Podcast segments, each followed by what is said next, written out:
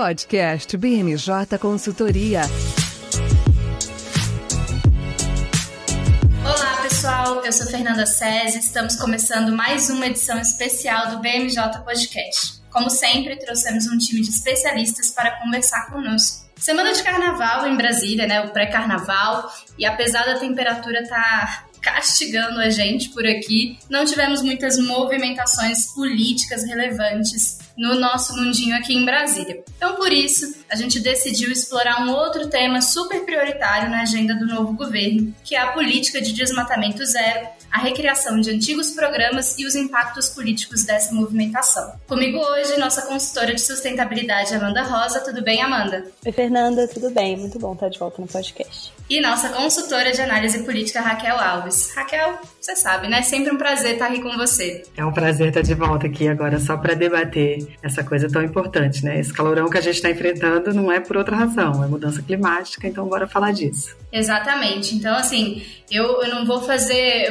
muito, muita firula antes da gente entrar no tema, porque todo mundo conhece né, o grande debate em torno da questão de sustentabilidade, foi uma das pautas importantes uh, na, na eleição, e com certeza né, a gente teve aí movimentações muito, muito importantes no início do governo, né, principalmente quando a gente começou a debater como seria e qual seria essa política de desmatamento zero.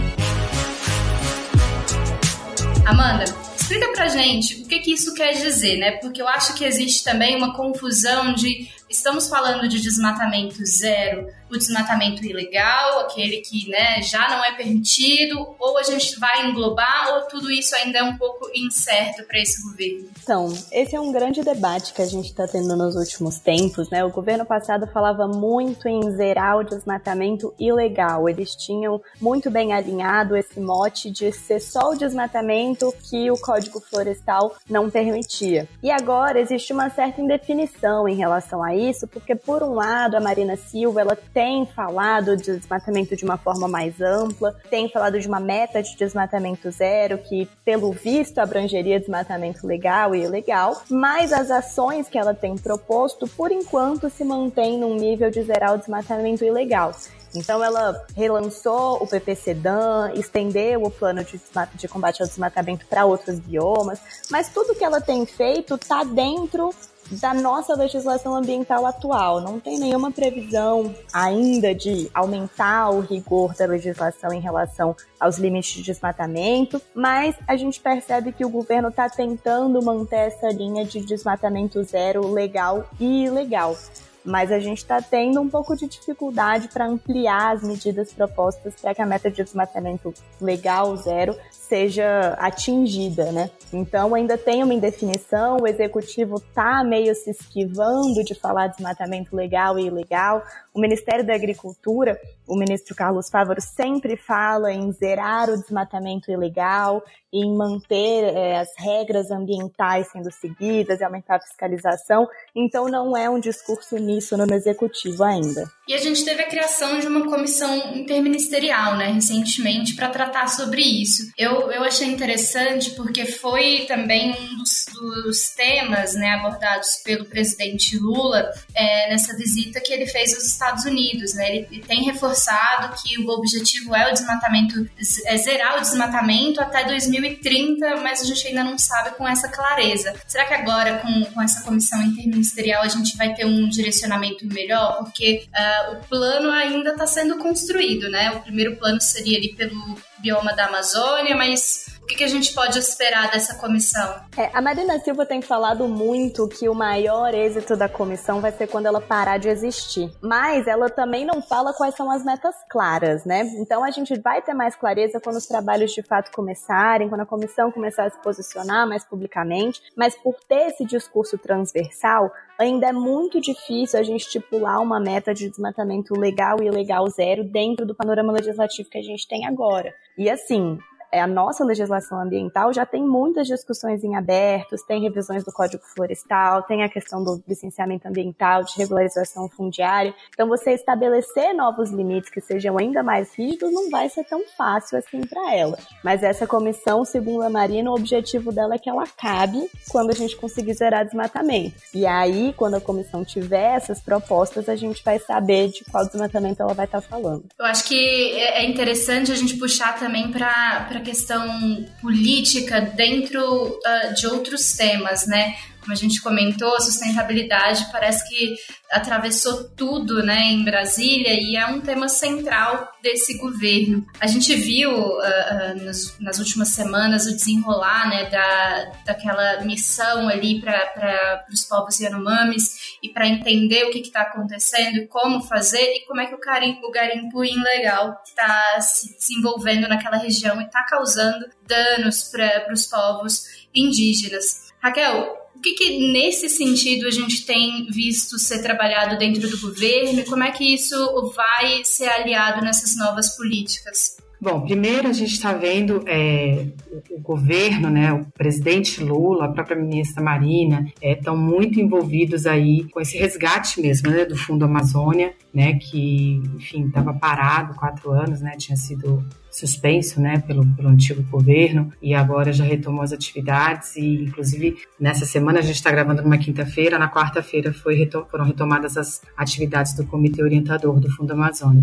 E a gente está vendo aí que tem uma preocupação muito grande em garantir recursos, né? O presidente Lula falou lá na Copa de 27, né, que ele ia cobrar das grandes nações que ajudassem, ajudassem com recursos para financiar a proteção da Amazônia e está fazendo isso, né? A viagem para os Estados Unidos, é, muita gente ficou esperando que viesse um anúncio, mas a expectativa agora é de que venha depois que o, o representante para o clima dos Estados Unidos venha ao Brasil, John Kerry, agora no final do mês, né? E aí por que, que, é tão importante esse eventual anúncio dos Estados Unidos de apoio a essa iniciativa do governo brasileiro de proteger a Amazônia? Porque há uma interpretação aí dentro do governo de que é, uma adesão dos Estados Unidos, uma doação dos Estados Unidos, ela vai ter um efeito catalisador para outros países, né? E, e Pensemos, né, desde que o presidente Lula ganhou é, a eleição em outubro, é, países que tinham deixado de contribuir voltaram a contribuir, né, que no caso foi Alemanha e Noruega, que já fizeram doações vultosas para o Fundo Amazônia. E a gente está falando aí de Reino Unido, França, Espanha, a Comissão da União Europeia, né, e os Estados Unidos, realmente vier esse dinheiro, de fato você vai criar um movimento aí para poder levantar fundos para as ações. E o que eu achei interessante, né, que eu fui tentar ir atrás dessa reunião do Fundo Amazônia, foi que houve né, a decisão de que pelo menos até abril vamos cuidar do emergencial, né? O emergencial a gente está vendo, é, sobretudo vai ser destinado dinheiro para ajudar na, na, no resgate, né, dos, dos, dos povos Yanomamis que estão enfrentando essa tragédia humanitária, né? Por conta do garimpo ilegal. E depois, em abril, eles vão ter uma nova reunião, devem é, redefinir aí as prioridades e as diretrizes, mas por enquanto as diretrizes que estão fixadas, né, pelo, pelo presidente lá do BNDES, o Luiz Mercadante, que é quem gere o fundo, elas estão bem claras, né? Então, assim, até abril a gente vai ter essas ações emergenciais e depois a gente pode aí começar a fechar um calendário para ações mais estruturantes, né? Porque, afinal de contas, se vier todo o dinheiro que a gente está esperando que venha, a gente não pode pode só ficar pensando no imediato. A proteção tem que ser feita no sentido de tentar planejar ações de médio e longo prazo de proteção, de ordenamento territorial, de é, desenvolvimento de uma transição energética para migrar para uma economia verde, para que acabe por beneficiar os povos que vivem nas, nas, florestas, né, e não apenas os povos indígenas, mas as pessoas que vivem nas cidades nos estados da Amazônia Legal. Então a gente tem toda essa movimentação aí de um lado do governo de tentar é, usar é, o Fundo Amazônia como essa vitrine para poder conseguir dinheiro, para poder é, fomentar essas ações, né? Porque afinal de contas a gente não tem dinheiro sobrando no nosso orçamento. E eu vi também que o Congresso criou, né? O Senado criou uma comissão é, especial para acompanhar especificamente essa questão do problema dos Yanomamis, né? Porque a questão dos Yanomamis, o que ela traz para a gente para além da tragédia humanitária, é a, a, nossa conscientização de que o enfrentamento da agenda ambiental ela passa por um enfrentamento de uma agenda policial. Né? A gente já teve aí duas investigações da Polícia Federal é, tratando do garimpo legal, tratando de como o dinheiro do garimpo legal era lavado, já conseguiu se detectar para onde ia o ouro que era extraído ilegalmente. E a gente vê que é uma coisa muito maior que vai precisar envolver é, leis, como a, a, Amanda já disse, a gente tem boas leis, mas que vai envolver a punição dessas pessoas envolvidas no garimpo ilegal, até para evitar que garimpeiros que já saíram acabem esperando a poeira baixar e acabem tentando voltar e tentando se reinstalar lá. Então, assim, essa comissão externa, como ela é formada por senadores que são todos de estados da Amazônia Legal, a expectativa para mim é boa, né? Porque são pessoas que conhecem a realidade da região e que podem vir a fazer boas sugestões para o executivo de ações, de medidas para ajudar nesse combate e nessa atuação mais combinada, mais transversal de defesa territorial mesmo, de defesa humanitária e de defesa ambiental, que é isso que a gente tem que pensar, né? O que estava se fazendo lá era crime, então tem que punir os criminosos, mas tem que também trabalhar para que é, a economia de lá gire sem que haja atrativo para que as pessoas pensem, bom, daqui a única coisa que a gente pode fazer é sugar o solo, é derrubar a árvore para conseguir tirar a economia. Não, a gente tem formas de fazer a economia girar na, na Amazônia que sejam é, de economia limpa, né? Então, eu acho que essa comissão especial aí, ela tem esse poder de agregar e de ajudar nessa nesse combinado que o governo está fazendo de trazer dinheiro para ações emergenciais, depois ações de médio e longo prazo, e talvez essa comissão possa vir a trazer ajudas. E é bom porque, assim, nem todos os membros da comissão são aliados diretos do governo. Então, isso é uma coisa boa, né? A gente pensar que está é, tá conseguindo ultrapassar os limites da política partidária, o debate. Eu vi com bons olhos, eu acho que é uma coisa alvissareira essa comissão. É, uma outra coisa também que a gente percebe, que ficou bem clara nessa questão dos Yanomamis, apesar da tragédia humanitária e tudo mais, é que a política indígena no Brasil tem uma relação muito forte com a nossa política ambiental. Então, as terras indígenas, elas têm os menores índices de desmatamento da Amazônia e esse governo valoriza muito é, os saberes tradicionais e a conservação que os povos indígenas, no geral, são capazes de promover. Então, eles têm trabalhado para ter representantes indígenas em diversos conselhos é, de meio ambiente, de mudanças climáticas. O próprio COFA, né, o Comitê Orientador do Fundo Amazônia, tem representantes dos povos originários. Então a gente percebe que a política indígena está bem atrelada a essa questão ambiental e também, no fim das contas, se torna uma política de combate ao desmatamento. Se a gente preserva terras com povos indígenas, povos originários tradicionais, a gente sabe que existe uma tradição de valorização do patrimônio genético, do patrimônio da biodiversidade da Amazônia. Então também a inclusão desses povos nos ambientes de discussão política ambiental tem sido muito valorizado pelo governo e é muito importante né, para garantir os direitos humanos desses povos, para superar essa tragédia humanitária e para contribuir com a conservação dos nossos biomas. Tem um ponto interessante que a Raquel mencionou que eu queria resgatar, que é quando ela fala sobre esse tipo de trabalho envolver também é, a polícia, né? Eu lembro que teve uma entrevista que o presidente Lula mencionou que ele vai buscar isso a ferro e fogo, que ele precisaria das Forças Armadas, da Polícia Federal e etc. para combater esse tipo de, de problema que a gente tem dentro da Amazônia. E aí eu fico me perguntando como a gente consegue fazer isso, né? Porque não é, não é uma questão simples, né? Gente está falando de um bioma que é compartilhado com outros países, estamos falando também de uma questão estrutural, né? Que a gente sabe que tem uh, há muito tempo. E a gente está falando também de novo governo que precisa, está fazendo, né? Iniciou um processo de reestruturação das suas políticas e dos seus órgãos de fiscalização. Então, eu acho que tudo isso está tá vindo, assim, obviamente, dentro dos 45 dias, né? Dos primeiros 45 dias, como eles prometeram, mas eu acho que a gente ainda está bem inicial, porque essa força da polícia, das forças, das forças armadas, ainda precisa de um pouquinho mais para conseguir, né, de fato, entrar dentro do, daquela parte do território e de fato desempenhar o, o seu papel. Mas é, o que eu queria perguntar é se a gente já tem sinais da reunião dos países amazônicos, se já tem algum indício que ela vai acontecer ou ela ainda não saiu do papel. Então, a Marina tem feito muitas sinalizações, tanto a Marina quanto o Lula, de que eles vão promover uma política unificada com os países amazônicos de combate ao desmatamento. Em Davos, a Marina sinalizou que o presidente Lula tinha se reunido com outros líderes sul-americanos para tratar sobre essas questões. Eles, inclusive, comentaram que a demarcação de terras indígenas vai ser um dos pilares dessa conservação, é, mas por enquanto esse encontro para tratar de Amazônia ainda não aconteceu. Mas como é uma agenda que o presidente tem priorizado, não deve demorar. Imagino que no começo, é, que ainda no primeiro semestre, esse encontro ocorra e a gente comece a construir uma política unificada de conservação da Amazônia.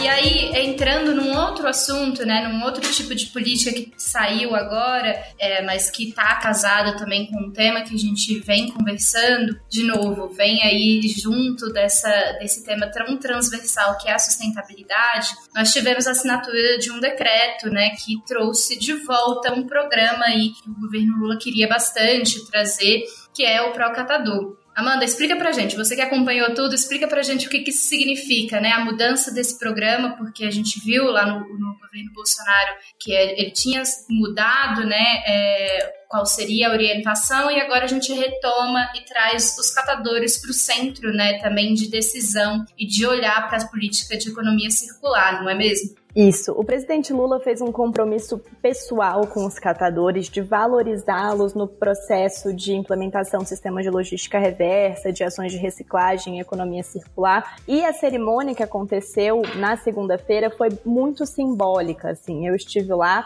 eles convidaram associações de catadores, tinham muitos representantes do setor, inclusive o Procatadores ele foi renomeado, né? Então, no novo decreto, ele se chama Programa Diogo Santana Procatadores e Catadores. E essa renomeação, ela foi feita em homenagem ao Diogo Santana, que foi um dos responsáveis pelo programa em 2010. Ele era super a favor das pautas dos catadores. O movimento dos catadores valoriza muito o trabalho que ele fez. Ele infelizmente faleceu alguns anos atrás e eles fizeram essa homenagem póstuma. Foi uma solenidade muito simbólica. O Lula fez discursos falando que realmente os catadores estavam no centro da política e o Procatadores foi retomado no sentido de valorizar a figura dos catadores no processo de logística reversa, de ações de reciclagem. E além do Procatadores, no mesmo dia a gente teve a revogação do decreto do Recicla Mais, que foi um programa do governo Bolsonaro, e esse decreto foi substituído por um, por um, esse programa foi substituído por um outro que instituiu três ferramentas novas, né? Foram certificados de crédito de reciclagem de logística reversa, os de estruturação e reciclagem de embalagens em geral e o certificado de crédito de massa futura. Então são três novos certificados que vão ajudar no processo de logística reversa, inclusive o próprio decreto já fala que é, os sistemas podem incluir essas ferramentas e provavelmente o governo vai propor que eles incluam. Então, essa cerimônia que aconteceu, essas iniciativas que a gente teve, são muito simbólicas de que essa vai também ser uma pauta prioritária agora para o começo do ano no governo. O que é muito curioso é que parece, a impressão que a gente tem é que o Ministério do Meio Ambiente foi um pouco acessório nessa pauta, né? Então, o Lula assumiu esse compromisso com os catadores e ele, né, influenciou o governo a tomar as decisões certas, mas quem ficou responsável mesmo pela elaboração do decreto e tudo mais foi a Secretaria-Geral da Presidência da República. Então é possível que para a instituição de sistemas de logística reversa a gente tenha ali o Ministério do Meio Ambiente meio como um órgão consultivo e tudo mais, apesar da ministra Marina Silva estar presente na cerimônia e ter feito um discurso e apoiar a pauta, é, a gente percebe que realmente a pauta dela de agora é desmatamento. E nas outras pautas ela vai né, prestar esse apoio. Lógico que o Ministério do Meio Ambiente tem um papel super importante, mas é possível que essa pauta fique mais concentrada na Secretaria-Geral ou nos departamentos específicos dos ministérios. Engraçado isso que você comentou, porque eu tinha eh, de fora eu tive a mesma sensação que a ministra está muito mais envolvida com fazer a campanha lá fora para conseguir recursos né, para o fundo da Amazônia e tratar da pauta de desmatamento e, enfim, fazer essa ponte com os outros países e que internamente essas outras pautas estão ficando com outros responsáveis. Então, nesse quesito, eu, eu acho que é interessante essa informação que você traz, mas aí eu relembro que quem passou a faixa presidencial pro Lula foi uma catadora, né, a Aline Souza. E eu acho que é simbólico também ele ter feito esse esse discurso tão mais apegado, né, à pauta, ele ter falado, olha, que vocês têm um amigo. Não sei, eu queria ouvir também um pouco da Raquel nesse sentido. Eu acho que o que a gente tem que pensar também é que é a dimensão social, a dimensão política para o Lula também, né? Os movimentos dos catadores, ele, ele é entendido, é visto pelo presidente Lula como um movimento social que é um movimento social, né, também, além de ser um grupo de trabalhadores, é visto como parte dos movimentos sociais. Então, é bem natural que seja transferido para a Secretaria-Geral da Presidência a gestão, esse diálogo, esse, essa ponte com o governo, porque é a Secretaria-Geral que tem que cuidar dos movimentos sociais, né? Dentro da logística do que foi desenvolvido o governo, o governo Lula, né, a gente viu aí uma trinca sendo feita, né? A Secretaria-Geral cuida dos movimentos sociais, do diálogo com uma base né, que é a base política, a base de eleitores do presidente Lula, né, mais forte, está ligada aos movimentos sociais. A Casa Civil vai ficar cuidando da gestão de obras, que é essencial para gerar os empregos e apresentar os resultados de bem-estar social que vão gerar mais votos futuramente. E, enquanto isso, a Secretaria de Relações Institucionais fica cuidando da classe política e da classe produtiva empresarial com o Conselhão. Então, quando, né, assim, ah, a Marina não está cuidando muito dos catadores. É, enfim, natural seria, por ser uma questão né, de, de, de logística reversa, tudo a ver com a questão ambiental, mas do ponto de vista político, a gente tem que pensar que eles não estão sendo vistos como uma questão só ambiental, eles também são vistos como parte da base primária do presidente Lula e por isso a aproximação ficar na mão da Secretaria-Geral, que é quem vai fazer isso com todos os movimentos sociais, não apenas com grupos de catadores todos os demais vão ser, né? Foi criado um conselho de participação social do qual os catadores devem fazer parte para apresentar demandas e aj ajudar na construção de políticas públicas. Então, eu vejo mais como um, um, gesto nesse sentido. De forma alguma, acho que é um gesto de, sei lá, de colocar a Marina de escanteio ou perder o poder da Marina. Acho que a Marina tem esse foco, como a Amanda destacou bem, de cuidar dos grandes assuntos do desmatamento, que é o grande desafio agora, de né, ajudar o, o presidente nesse posicionamento até internacional. E aqui, olhando para dentro, também com esse olhar político, você coloca os, os, os catadores na mão da Secretaria-Geral, que é quem vai fazer esse diálogo e essa transversalidade, inclusive com outros ministérios. Eu concordo, Raquel. Inclusive, nessa questão de transversalidade da política ambiental, a Marina não consegue também administrar todas as pautas, né? A pauta do desmatamento já é gigantesca, isso já influencia em muitos setores. Então, eu acho que é até natural algumas outras pautas ficarem a cargo de outros ministérios. Assim, a gente, por exemplo, não tem visto a Marina falar tanto de transição energética, que a gente vê que a Petrobras está tendo um papel maior nessa questão, que eles estão tentando se consolidar como uma instituição que vai promover a transição energética. Eles, inclusive, estão no comitê do, do Procatadores e tudo mais, mas ela não consegue cuidar de tudo, não, é, não é uma forma de escantear a Marina. É, inclusive, o Ministério do Meio Ambiente tem participação em todas essas discussões, mas eles não conseguem ser os protagonistas de tudo, né? Mas eu concordo plenamente com o que você falou. É partilhar poder, né? A gente precisa fazer uma partilha e todo mundo trabalhando no mesmo objetivo funciona. Se você começa a concentrar demais, é, gera até ciúme político, né? Gera até Exato. problemas, né? A gente sabe que né, a gente está falando de políticos, né? Mesmo que algumas pessoas não tenham partido, as pessoas que compõem o governo são pessoas que estão a fazer política. Se você concentrar poder demais em um outro, sempre gera ciúmes. Então é até bom esse partilhar aí que foi feito. Bom, é, eu concordo com vocês. Eu acho que é muito importante dividir os temas para poder conquistar, né? Se você de fato quer trabalhar a pauta de uma maneira séria, uh, como esse governo tem se proposto, a gente ainda está aguardando para ver os resultados, mas já é um caminho, né? Você conseguir dividir entre os ministérios algumas competências. E aí eu lembro, né,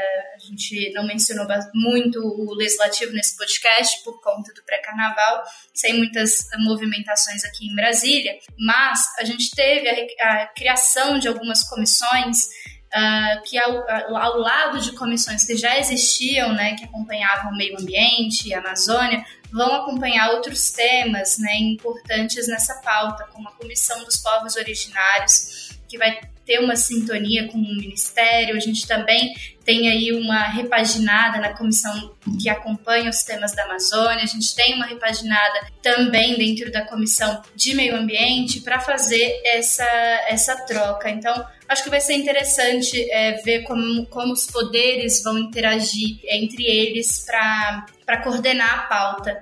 É, inclusive na última semana, né, nas últimas semanas, a gente teve aí um burburinho em relação à presidência da SEMADS. No começo da, no final da semana passada, na verdade, o deputado Ricardo Salles saiu aí como uma figura que poderia assumir a presidência da SEMADS e foi muito controverso, assim. Ele teve um momento que ele falou que não queria, que ele não ia assumir essa pasta, e depois ele teve uma posição de, ah, não, tudo bem, mas se for para incomodar, eu vou assumir. E no fim das contas, né, a gente teve uma reunião de líderes que indicou que, na verdade, a SEMADES vai ficar ou com o PT ou com o MDB. Então a gente espera que tenha uma figura nessa pauta um pouco mais conciliadora com o governo, né? Então é, é muito importante para o executivo que as pautas do legislativo andem junto com a política ambiental proposta pelo executivo, né? Então se a gente tem uma figura de um aliado na presidência, isso ajuda bastante no andamento dos projetos, né? Então é muito importante. Eu acho que a SEMADES vai ter uma figura central, vai ser uma figura central no legislativo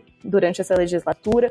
Eles têm muitos projetos importantes para serem deliberados. É muito importante a gente acompanhar com quem vai ficar essa comissão e a gente espera que isso seja decidido rápido depois do carnaval. Bom, vai ser uma pauta super importante, né, dentro da, dentro da casa. Eu acho que das comissões, assim, tirando as principais, as grandes, né, que a gente costuma falar que é a Comissão de Constituição e Justiça e a Comissão de Finanças e Tributação, temos algumas ali que sempre sempre dá algum, algum gostinho ali do que é a Câmara de verdade. E eu acho que a Comissão de Meio Ambiente é uma delas, porque a pauta atrai muitos olhares. Como ela é central, né, o tema se tornou central para esse governo, com certeza a Câmara não vai ficar para trás. E a gente vai ver uma disputa interessante. Né? Já está acontecendo, é, e aí para os nossos ouvintes que não, não estão habituados com os bastidores da escolha das presidências das comissões, o que acontece nesse momento é que a Câmara está silenciosa, é os bastidores muito movimentado. Então, a gente está nesse momento em, uma, uma, espécie de elaboração de preferências dos partidos para quais comissões eles querem indicar é, deputados à presidência, e após isso a gente entra em acordos que serão feitos para aí sim a eleição acontecer de fato no próximo mês, é a expectativa. A gente não escuta muito a briga no dia da eleição, porque os acordos normalmente são mais fortes do que qualquer outra questão. Porém, a gente tem que ficar sempre de olhos abertos, porque é uma comissão polêmica dentro da Câmara e pode despertar aí o, a, os olhos de outras pessoas, né? Mas com certeza nosso time vai acompanhando e trazendo novidades.